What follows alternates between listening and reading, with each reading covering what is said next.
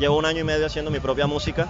Me encantan los sonidos de aquí de la costa, de la champeta, el vallenato, todo eso es una con lo que me crié y es algo que me llena el alma. Entonces en este momento estoy cantando eso.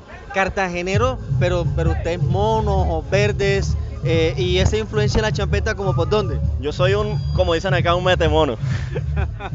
la influencia de la champeta es lo que yo escucho desde chiquito, o sea, lo que llevo en la sangre. ¿Creciste en qué barrio de Cartagena? Yo crecí en el centro. Bueno, yo, mentira, yo nací en La Boquilla.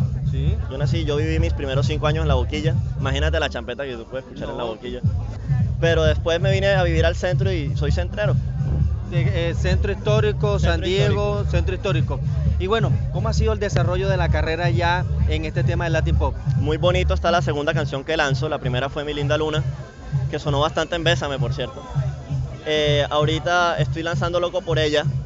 El 20 de abril sale el video en, en YouTube eh, y ese día estaremos lanzando oficialmente la canción. Pero todo el proceso de formación tuyo ha sido en lo que corresponde a lo clásico. Pues sí, digamos que hay cositas en cuanto al manejo del cuerpo en, el ámbito clásico que me he tenido que ir dejando un poco, sobre todo porque es algo muy serio, muy rígido, muy señorial. Ahorita estoy haciendo algo completamente juvenil. Pero claro que toda la experiencia me ha servido, toda haberme enfrentado a, a un público, aunque no sea el mismo género o el mismo sonido sigue siendo música y sigue habiendo una conexión de público a artista y toda esa experiencia ha sido la que me ha permitido ir abordando poquito a poco este nuevo proceso de la música popular.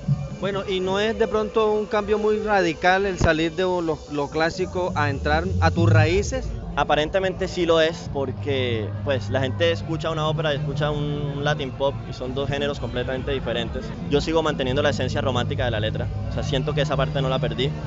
Siento que incluso la técnica vocal y todas las herramientas que yo utilizo para cantar también vienen de, de, esa escuela de la música clásica, pero efectivamente yo poco sentí el cambio por lo que te he venido diciendo, porque realmente eh, ha sido lo que yo he escuchado y he vivido toda mi vida.